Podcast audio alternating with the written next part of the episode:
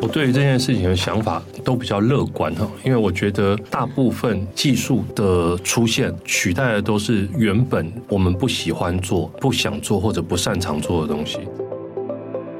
老实说，媒体反而是可以因为 AI 加速非常多了。媒体假如说一是一个手工业，我们我们自己觉得对写个报其实是一个很复杂的手工，是它这样其实是提高非常多的效率。对。那你分完之后，经常会有惊喜。你没有想到说，哦，原来可以这样分，因为这个时候反而我们的知识会是一个障碍，我们的心中都有蓝绿，是，我们的心中都有什么，但它没有啊，它它就是纯、嗯他就把它做出来就对对，了。它是纯洁无瑕的机器。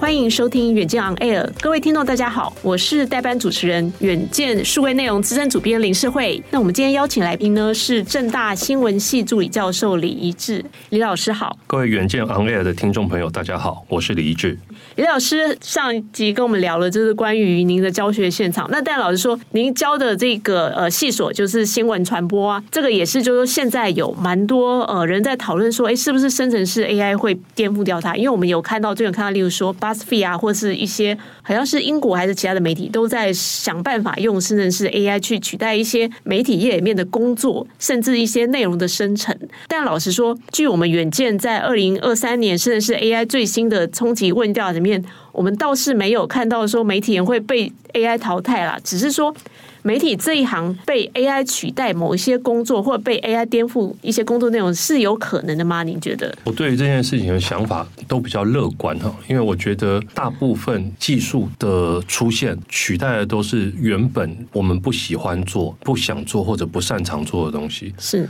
那我们真正很喜欢做的东西，我们会留下来让人类来做；是不喜欢的东西，我们就会让出去。所以我觉得 AI 出现之后呢，它不是今天才冲击新闻行业或者影响新闻行业，是有一种东西，就是它可能很无聊的，好，譬如说他每天看开盘、收盘，是然后数据来写稿子。那这个东西不用等这个 ChatGPT 出来，其实国外的通讯社在过去几年是都已哦经接上了 AI，是然后都已经可以自动写稿了。就是这种稿子让机器写没有什么太大的问题。嗯然后另外一种，譬如像不是真的很重要的运动赛事，哦是那我们讲，譬如说某一个国中跟另外一个国中的比赛，你假设有数据，那这个数据我们假设比赛量很多啦，哈，是那这比赛量很多，那你也可以让机器来写。好，所以像像这种就是高度琐碎的，我们可以假设可能读者也不是这么多，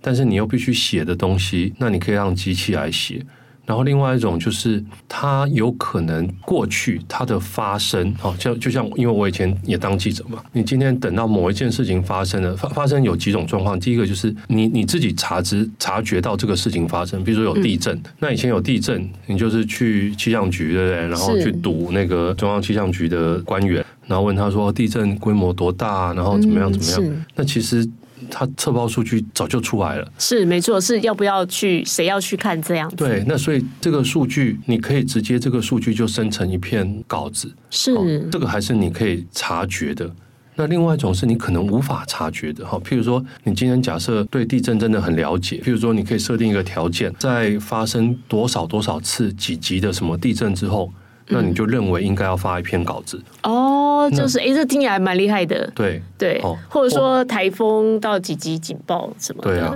我我自己投资股票不在行啊，但如果说嗯某一档股票连续几天怎么样了，是那你不可能每天去看嘛，涨停板，然后就出一篇对新闻，对你涨停是可以察觉的，嗯，譬如说连续十天都涨一点点呢，哦，或者说有那个有一些主力在垫高，对对对对这对样对子对，或者它的什么股市有很多什么术语，什么价量齐扬什么哦，的，对，没错，那那像这种你要人工去看吗？那像这种触发某一种条件就可以生成稿子的，好像台湾人都很关心房价嘛，房价是不是跌到一定的程度了，你就写一篇稿子。是那像这种东西 AI 都可以做，很多人担心人的角色不见，我是觉得还好，就是嗯第一个这个条件一定是人设的嘛，是啊，或者是我们要机器去做的，所以人还是在里面啊。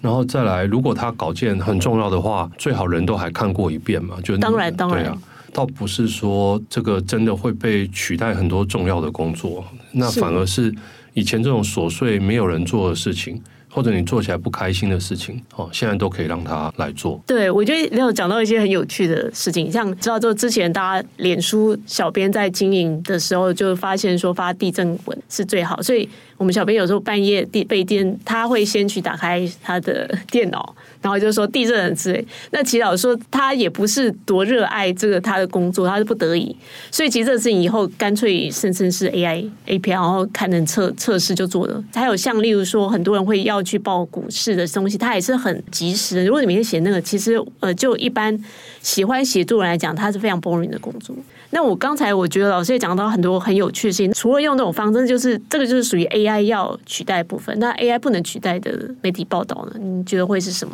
我我我讲一些，我们不要讲 AI 取代或不取代哈，我们讲嗯协作的哈。好，我们把整个新闻报道的流程把它拆解哈。是第一个部分我们叫 sourcing 嘛哈，就是我们决定要报道什么。那这个部分呢，传统就是记者他可能有自己的人脉，那随着新闻的发展，好，他他知道要去找谁，而且他知道谁在什么时候会回他。然后有的时候对方也是要看跟你的交情，是对不对？那像这种东西，目前人可能都比 AI 判断要好，因为因为 AI 是这样嘛，它需要大量的资讯学习嘛。嗯，那我今天有个专家，首先要知道这个专家是谁，他的专长是什么，这个还好，网络抓得到，但他接不接你的电话？哦，不一定，对他喜欢怎么样被找到，嗯，让 AI 知道这件事情，你得先有很多次的经验，你才可以训练它。是那你就不会有这么多的经验啊，嗯对不对？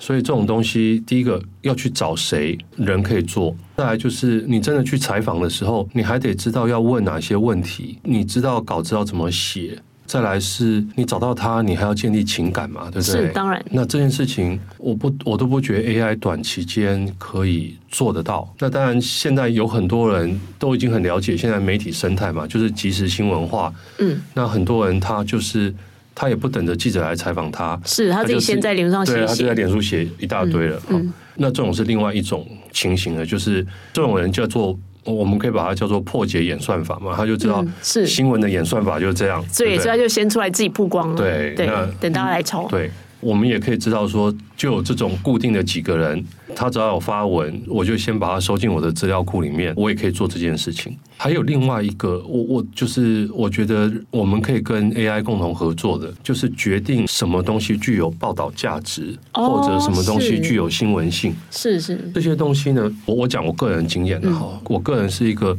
采访能力比较差的哈，就以前呢、嗯哈，我会经常看政府的公报。哦哎，想要从公报里面去研究一下，我也从公报里面可以找到蛮多新闻的。是那以前这个东西就是人工判断嘛，对不对？一个一个去看这样子，对，一个一个去看。嗯那我现在就可以让机器去判读啊，嗯今天发了这个公告，发了这个讯息，具不具备新意？是好、我们甚至可以训练 AI，当你训练次数多了，就可以请它辨别。我们我们都会讲所谓的新闻价值嘛，对不是对？没它有错，没有显著性？有没有冲突性？有没有什么性？那嗯这他样们子的条件也可以列进，就是甚至 AI 去让它寻找嘛，对啊，显所以著性，所以，当你有足够的资料训练它的时候，训练不成问题嘛？嗯，因为因为我们本来就有大量的这这样样的的资资料啊料，可以让它训对，练，只是我们过去很少真的把每一则稿子去标说它具备什么性什么性，嗯，但是我们未来就可以做到说，不是只有一个政府单位在发资料嘛，是有无穷的政府单位它会发资料，是，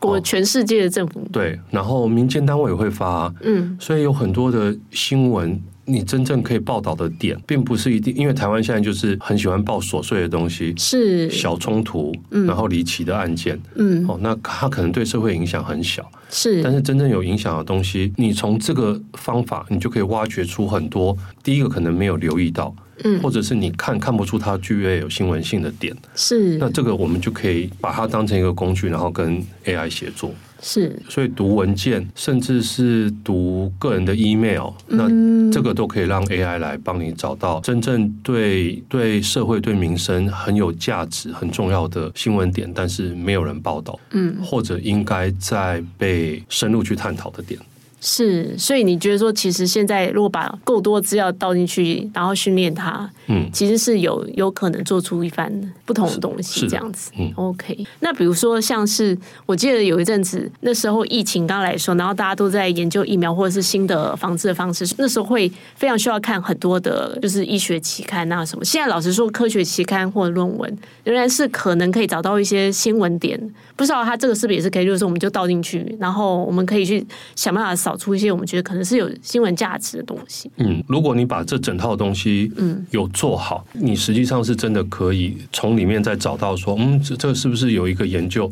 他发现了一个什么真的很崭新的东西？是，那例你如说你可以让嗯某一个某一个癌症的新药，这样、我们如果我们要常识报道癌症新药之类的，然后这件事情是这样嘛？哈，就是我们可以让 AI 把条件设宽一点哈，因为你如果设很窄，它譬如说一百篇挑一篇出来，那因为我们知道就是机器学习好或者电脑判读都有伪阳性、伪阴性嘛，嗯，当然我们要减少这件事情，那我们就可以把条件设宽一点，就是你一百篇挑五篇出来，嗯，那我再人为去看，是，好，就是最后一道审查让人来做，嗯，而不是真的电脑当然当然电脑挑了一百一百篇里面挑了一篇，啊，结果那篇不行，不行你就、嗯因为你不会再去看那九十九篇，是太太累了，不可能。对对对但基本上这个事情就是说它是可以的，对啊，而且他 OK 看的时候就是我们刚刚讲了，如如果以刚刚的例子，就是啊，他看了一百篇，嗯，挑五篇出来，那这五篇呢，我已经可以预先把一些指标写进去了，嗯、哦，这个它里面研究的东西具备了什么特性，好、然后或者它重要的关键字有什么，我觉得这种东西都是都是可以研究的方向，好、是就媒体可以朝这个方向迈进，嗯不过现在就是老实说，还有另外一种作方，它它其实老实说它有点就是 AI 选读，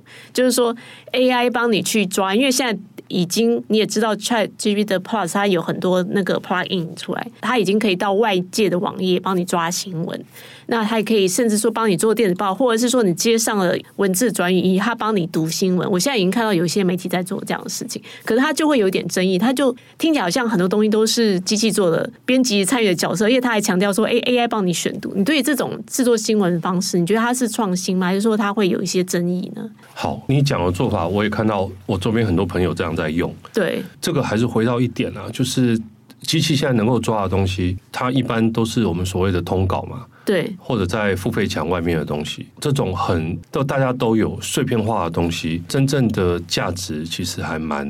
低的。觉得还好，就是对，嗯，所以现在就是因为因为台湾过去是这样，我们大部分的媒体嗯，都会花很多心力在通稿上面。是，你有我也有的，我还得嗯，投资还人还力更去快，做嗯更快，然后做很多，对，您刚刚讲的这个趋势，我觉得未来就会让媒体去思考，嗯，这样的东西，就就譬如说我们讲地震好了，是那你地震的稿子还让人写吗？嗯还是你让机器去写？是，没错哦，因为既然都是通稿，国外其实通稿是很仰赖通讯社的。是好、通通稿就用通讯社的就是好了。没错，那台湾不是嘛？台湾嗯就是通稿、不重要的场景，他们也是做你就发现，嗯，现场也是来个二十个人，是，对，嗯他他他明明有通稿可以用，哦，有中央社的社稿，他还是一口气来二十个人、是三十个人。这个时候，我们就就思考，记者是不是拿去做更高深入附加价值的、嗯更深入的，是，没有办法被人家整晚拿走的东西。嗯嗯，理解。对，所以你觉得就是说，甚至是 AI 可以帮助媒体，倒不是去赶快再去生更多的通稿，是说应该是帮你挖掘比较深度的，或者是独特角度、嗯，新的视角，这样子才是算是真的帮助媒体在升级这样子。他应该在你的采访流程里面去加速一些你过去很难的事情，对嗯不对？譬如说，假设有个一万份文件，你过去看不完嘛，是那现在它可以帮你看、帮你分类、帮你找出里面的点，那这都是以前做不到的。嗯，或者我们从这样的工具，它特别适合做我们叫做非结构化的资料。是，那你今天到了很多非结构化的资料进去之后，你可以从非结构化的资料里面找到新的点、新的方向，再用记者的专长怎么样去采访，怎么样把它写出来，我怎么样找到人，那这都很重要啊。我我我现在就刚好想到一个例子，BBC 这几天做了一个调查报道，嗯，然后是就是就是有在日本的华人。是。然后做了色情网站，我想可能你们都知道这件事情。哦，我好像有看到，但我还没有时间去细看那篇。它有一个影片还蛮长，快要一个小时。嗯然后它里面存在一个非常厉害的角色，就是叫做卧底报道。哦，卧底报道，然后卧底报道的这个人呢，就不断的把，就是他们先找到这整个脉络里的一个人，嗯然后跟这个人混熟，谎称要投资他，嗯，然后还请他吃饭，帮他庆生，然后最后呢串粽子嘛，哈，就是一个一个串嗯，进串在来一。起，然后终于把里面就确认好那个人是谁，然后在扬言要投资汇款的时候，对方还不小心真的把他的这个银行卡拿出来，所以本名都被看到了。哦，哇，太啊然后厉害了，然后，然后最后，最后这个卧底报道的记者就退出了，由本来真正的记者哦，再出面去找他。是那这整个过程，非常厉害啊，哎，还不可能做到啊！我的想象是，大家把不重要的事情让机器去做之后，我们应嗯该有更多的时间去做这个传统。你可能会想要做，但是你觉得嘖做起来很辛苦，是或者是你没有资源做的东西。是没但错，但这回到另外一个问题，就是我们现在媒体的困境。嗯，是你这样做必须还是要收得到钱，是因为对有一些呃，就是我们觉得很有社会价值，它也不一定有商业模式。对，但是我相信，就是说有一些有商业模式，就是说产业，我想好，因为产业财经报它还是有可能做出一些深度了。嗯就是说，那就是要善用 AI 去分析一些产业报告啊，嗯嗯，或者说呃，他他可能读财报比我们读的更精准啊。我我是随便举例，我还没有，我自己有请他帮我读财报，我觉得能力还好。ChatGPT 好像数学不是很好，但就是说还是可以做产业的分析啦。如果说我们要去讲认真讲，像我们有些这样财经媒体的话，我那我还讲到就是像一些专业资料数据分析，你觉得就是说用这个是 AI 是不是也可以嗯加速，然后也可以帮主媒体做一些比较有深度的内容？你你刚刚也讲到他对数字不是很在行哈，嗯所以数字的分析此时此刻啦，嗯，应该还是坐在外面。是哦，还没到。对对对对对，他比较适合去做一些呃，我们叫做数据分析之外的东西，譬如说，像我们会用这个机器学习去做一种分类的方法，叫中文叫做分丛，英文叫做 cluster。我自己试过，像 cluster，它都做的挺好的。譬如说，你今天假设你上网。哦，我们今天就讲，你看到一篇 PTT 的文章，嗯，底下有三百篇留言好了，是，那你想把这三百篇留言按照它的语义来做分类，嗯，哇，那你以前得找一个工读生，然后哦他，可能是嗯花一天，在这里，哎，那你用 Chat GPT 呢？这三百则留言呢？哦，他可以分析出他这个留言，例如说他是，例如说呃，随随便讲啊，因为现在有二零二四大选，他是倾向于支持谁的之类这种，瞬间就做完瞬了，间做完，哇哦，那真的蛮厉害的，，嗯对，所以这种也叫分析，是，但它不是它不是传统我们讲的，就数是据结结构式的数字的分析，它是、哦，我理解它，是非结构化的，是然后是语义的，好是你可以请他就是分正面或负面，然后支持谁，好，或者是因为你传统只知道这个分类法嘛。是，那没错，那分重的时候有个很大的，一般会把它叫做非监督式的学习，嗯就是你爱怎么分我不管你。是那你分完之后，经常会有惊喜，你没有想到说哦，原来可以这样分，因为这个时候反而我们的知识会是一个障碍，我们的心中都有蓝绿，是，我们的心中都有什么，但他没有啊，他他就是嗯他纯就把它做出来就对，对它了，是纯洁无瑕的机器。是然后它分完之后，你就发现哦，可能涌现的一种分类是你以前没有想过是是有这样意义的。就是他分析出，例如说他有一个族群，他其实不偏袒不偏，但是他有一个特定的想法，也许他可以找出这种对这一群人。对它它就是这个留言的特性，我们可以在蓝绿之外找到一个新的框架的方法。是那你如果一直看到这个 pattern 出来了，那你就知道说，嗯，这个是一个新闻点，是一个方是向，。当然民意的趋势，那这个东西我自己用 ChatGPT 做过，又好又快。是哦嗯哇哦。那其实也蛮不错啊，因为现在很多事情都要共同啊，比如说永和或者是反核啊，或者是说很多性平啊什么，就是说这个事情，也许大家在讲话的时候，因为你有立场，你看别人讲话，你你可能有一个主观，你以为他就是那样那个意思，但其实下其实会很客观把它分析出来。对，不按照你社会既有的框架来分。是，觉得这个是相当有趣，真的很值得很多媒体行业的人来试看看。好，那如果说就一般的基层的记者，或者说一般基层媒体工作者，你会建议说，像你现在，因为你也要教学生嘛，你会说，哎，你你自己未来工作你会怎么样子去利用他们呢？就像说，哎，我如果说我真的以后我就进去，我会成为一个基层的记者，我怎么做会是最好？好，我觉得 ChatGPT，因为或者我们讲这种大型语言模型，它嗯可以做的事情有很多哈、是比较有可能的还是因为每个媒体工作流程不一样，那最好的方法是思考这个流程有哪个部分。像我们刚刚讲的，譬如说这个寻找题材这一块，那你还是得知道我要让机器读什么嘛。是我得先知道机器要去读什么。然后读完了之后，假设我真的要训练它具备能力，那我得先有一些预先规划好的资料，就就是嗯我 pre train 的资料给他。那这件事情可能个人就做不来了，嗯必须媒体当然来做，对不对？对媒媒体要标记，嗯这个部分完了之后呢，再来它比较大都是在我们讲数据分析的时候，你可以让它去分析我们刚刚讲的非结构化的资料。嗯真正的数据哈，就我们讲的，一般就是可能透过统计而言的东西，你可以在外部做好。嗯那外部做好之后呢，请他帮你写一个草稿，哦是对他可以读数据，嗯好读了已经算好的数字之后来写稿，嗯写的我觉得还不错，是写的很好。哦对，就是说你你要给他规范蛮清楚，然后给他一些指引，然后他就是可以写出来一个草稿给你，对你，你都要你都要算好，嗯，要算好，然后甚至有一些判断，你要先帮他判断好。嗯就我我我有我有尝试让他让他做球赛的报道。你如果跟他讲说第一局什么一比一，第二局怎么样怎么样，嗯，然后他经常在在输赢的地方会写错。哦是对哈，他那个数字还是有可嗯对能，，但是你如果已经帮他写好，就是因为输赢我可以在外面用别的工具先判断好嘛，是没错，对不对？所以像这种东西都帮他判断好了。你如果跟他讲说第一局哦，美国队一分，日本队零分；第二局那个美国队一分，日本队两分，是然后这样一局一局你查，你不能期望他每一局都背下来，然后自动加总。是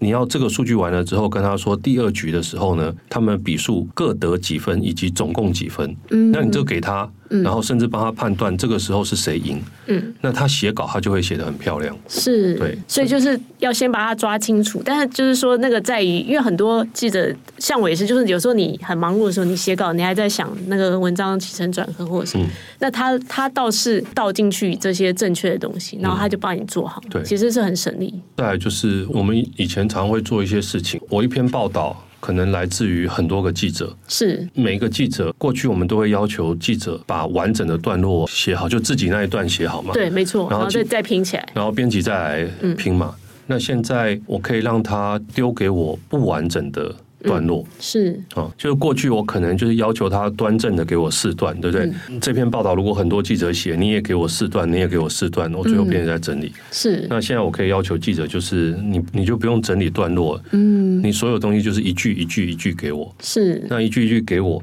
我可以把我收集到的一百句 ChatGPT 这一百句重新再改写。哦，我懂你意思。或者说，我今天如果有非常多的受访者，然后我都整理一点 report 出来，嗯那请他帮我会诊，这样对，也是他也是做的很快。对，这种也是一种非结构化的资料，嗯，再把它会诊的结果。那那我自己的经验是，他做的也挺好的，嗯不不管是你给他五个段落，叫他并成三段，是或者是你给他就是零散的句子，是然后叫他并成段落，他都可以做得很好。嗯嗯反正人做还蛮花时间的。对理，解那那你事后再回头看有没有疏漏，嗯哦，然后有没有依照你的方向，嗯，这些我觉得都不错。然后再来一个，它不会只发生在个人这一端，是或者个人这一端没有办法用的很完美的，就是做个人化。是哦，那当然个人化有几种嘛，一种就是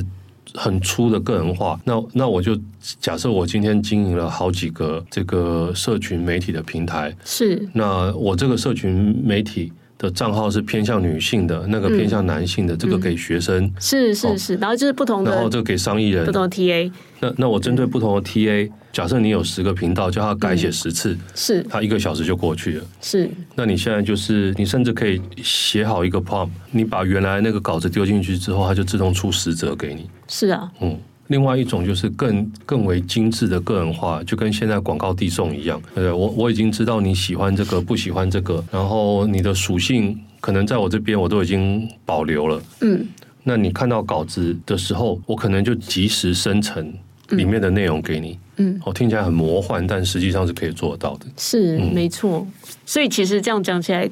老实说，媒体反而是可以因为 AI 加速非常多了。杂事，因为媒媒体假如说一是一个手工业，我们我们自己觉得对写一个报其实是一个很复杂的手工是，它这样其实是提高非常多的效率。对，就更不要讲那个逐字稿整理翻译，大家都知道了。嗯，对，好，最后就是说，还有一个事情，很多人就会觉得说，哎，这种这么多甚至是 AI 出来，是不是假新闻会变多？或者是说，我们在不小心用 AI 来帮我们处理报道的时候，就变成制造更多假的、虚假的内容？我不知道你对这个会有一些不同的看法吗？我觉得假新闻的数量一定会，就我们要先定义假新闻，然后、嗯那我我们先说不是媒体产生的，是，但是看起来像新闻的这种东其西实，很多了，对，现在已经很多了。对，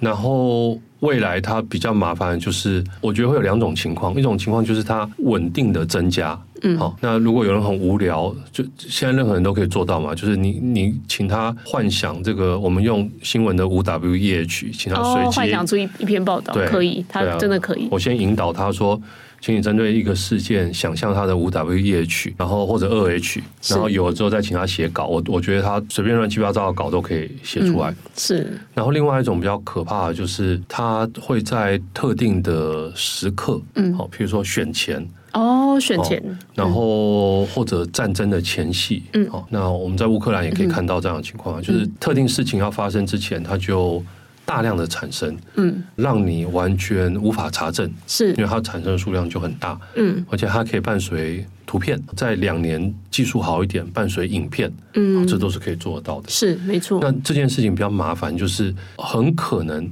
是比较难用人为的方法去辨别的，因因为它的数量如果很大的话，嗯是没错哦所以这件事情就有可能要从源头来做控制，生成的平台。是，你那有是不是就是要监管的？那个就是到一个对嗯，就第一个是监管，第二个就是现在很多人都在谈，那我有没有可能在在这些工具上面加上某一些概念，像浮水印，可是它不是浮水印的东西。嗯对，好，譬如说我生成这些文字的时候，我就在里面，我们讲图片好了，先我在固定某一些位置安插某一些像素，嗯这些像素呢，我用另外一个机器一读就知道这是生成的，嗯，哦没但是错，人眼看不出来。嗯好，然后另外一种就是，那我生成的文章。我是文章里面呢，固定在某些地方，我会有一些字不是人常写的方法，是那机器一读也知道这篇是假的，因为我人不知道去改这几个字嘛。是就是我如果源头没有办法控制它不生成这个东西，嗯，我是不是留下一个像浮水印或者叫 signature 的东西，让人家可以辨别？嗯那那这个都必须是平平台端配合，否则是，我们呃现在自己是控制不了这对样它子，，因为因为你说假新闻，我训练十个工读生，我一天可以做几万篇啊，是真的可以很多，而且就对是啊说，我现在也是看到很多那种券，你那种 avatar 的，其实都很像，对啊嗯基本根本就看不出来，就是他声音跟脸都非常像，那怎么可能？那除非是有监管，真的是仿不了。那我另外有个幻想，但这个幻想不一定会产生。嗯，就是当假的新闻越来越多、越来越多、越来越多的时候，嗯会不会有些人就认为我应我更要付费去看不太可能造假的新闻？但我觉得这个有点浪漫的想法，这样是啦，是有少数，就是说，我现在可能有知道有些朋友，他就会说啊，我现在就看一个，他说他只看公式这样，因为他也有时候会觉得不知道要相信什么，是所以他就选一某，是他可能是嗯选某一台或两台之类的。真的这个事情就是说，这个是我觉得是因为他是高级知识分子。嗯那我目前看就是说，大部分人他们对于假新闻或者说那种几成真几成假，基本上他们不会，就算后来发现它是假的，他并不会觉得很惊吓，或者说就是所以那个就表示说他其实没有那么大的厌恶。嗯就是你必须承认是现实，现实就是说他他觉得啊，几件是假，然后后来发现这是假，没关系啊，我就已经发现了。对这个事情，就是看大家能不能对于这个试读能力的提升啊。嗯，对，一般人是没有那么的重视，就是我们可能这边还是远近还是身为媒体的身份，我们希望这个事情大家可以有点意识，就是说，其实现在假新闻实在太拟真，这个事情时代会来临。嗯，我自己有个感觉嗯哈，就是在过去可能十几二十年，嗯，不管是有意无意的，那整个社会不光只有台湾哦，嗯就是整个社会对于新闻这件事情的支持度是在降低的，是然，后对新闻从业人员的这个好感也在降低。这件事情的得利者非常的多，嗯，嗯，因为很多人是当很多人是不喜欢媒体监督的，对，就他他就可以把你那个监监督的事情又能能力降低。对。那如果媒体一一直被贬低贬低哈，是就是。反正大家小不想时做嗯对小时不读书，长大当记者，然后记者，然后媒体报道都是假的，都公信力一直下去，大家就会真的。不会相信新闻，到这一天，这个我们讲坏人他想要做坏事的时候，就非常容易了。比如说一些调查报道，因为现在就是调查，假如说它并不是每一个都能够让媒体获利，嗯，那你可能有一些比较冷门调查，也许就没有人做，但搞不好那个是非常有社会价值的啦。对，对，这个事情当然是值得在意，或者是说希望甚至是 AI 可以帮助我们做调调查报道的成本跟心力降低，也许我们这样算至少算是加分。对啊，理理论上应该是就是人跟机器协同，可以把报道的速度跟品质同时提升。对，没错，就是它它应该是要帮我们防治更多错误或者是更多不好的事情发生，会比较好。是的，好，还是蛮高兴李老师讲了很多事情。其实对媒体来讲，应该就我听来，我现在觉得也很正面，因为反好像觉得有更多事情可以做。最后再讲一下，就是说你对于记者现在在 AI 时代来，你觉得记者他扮演的角色有没有改变，或者说哪一些角色更重要？也许你刚才已经也讲出来一些答案。我会觉得记者未来应该还是我我们假设记者数量不变的状况下，嗯，好、新闻媒体的收入不改变的状况下，我可以聘请一样多的人，